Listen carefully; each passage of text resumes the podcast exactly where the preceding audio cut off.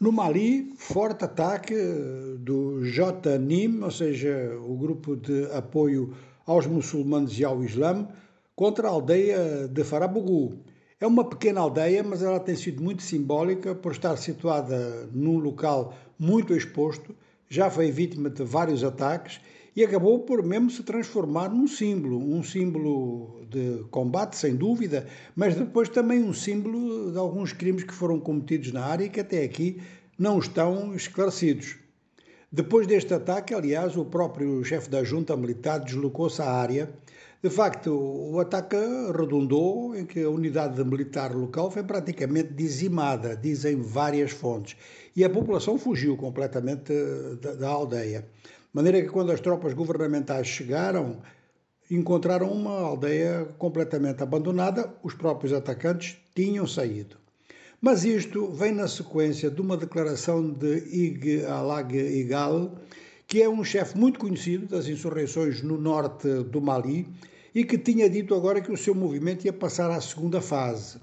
Ele referia-se mesmo à situação no conjunto do Sahel, marcada por golpes de Estado militar é provável que ataques deste tipo venham a repetir-se em outras áreas do território maliano, principalmente a norte e agora com um apoio suplementar, digamos com um apoio de ambiente geral suplementar, é que a cidade de Kidal, que se encontrava na mão de autonomistas tuaregs, voltou à posse das autoridades militares de Bamako.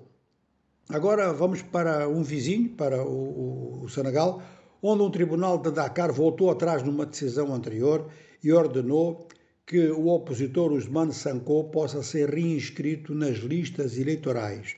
Esta volta atrás e esta autorização para se reinscrever nas listas eleitorais é importante, porque para ser candidato presidencial tem que estar nas listas eleitorais. De maneira que o governo diz que vai recorrer desta sentença, quer manter uh, Usman Sonko fora do quadro eleitoral enquanto que os advogados de Usman Sonko dizem que esta medida é para ser aplicada imediatamente, mesmo havendo recurso por parte do governo.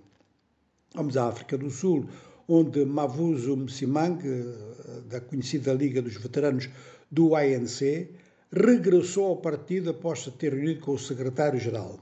Lembramos que ele tinha escrito uma carta, que foi tornada pública, anunciando que se retirava do ANC e, nessa carta, denunciava práticas e resultados de governo muito contrários aos seus princípios.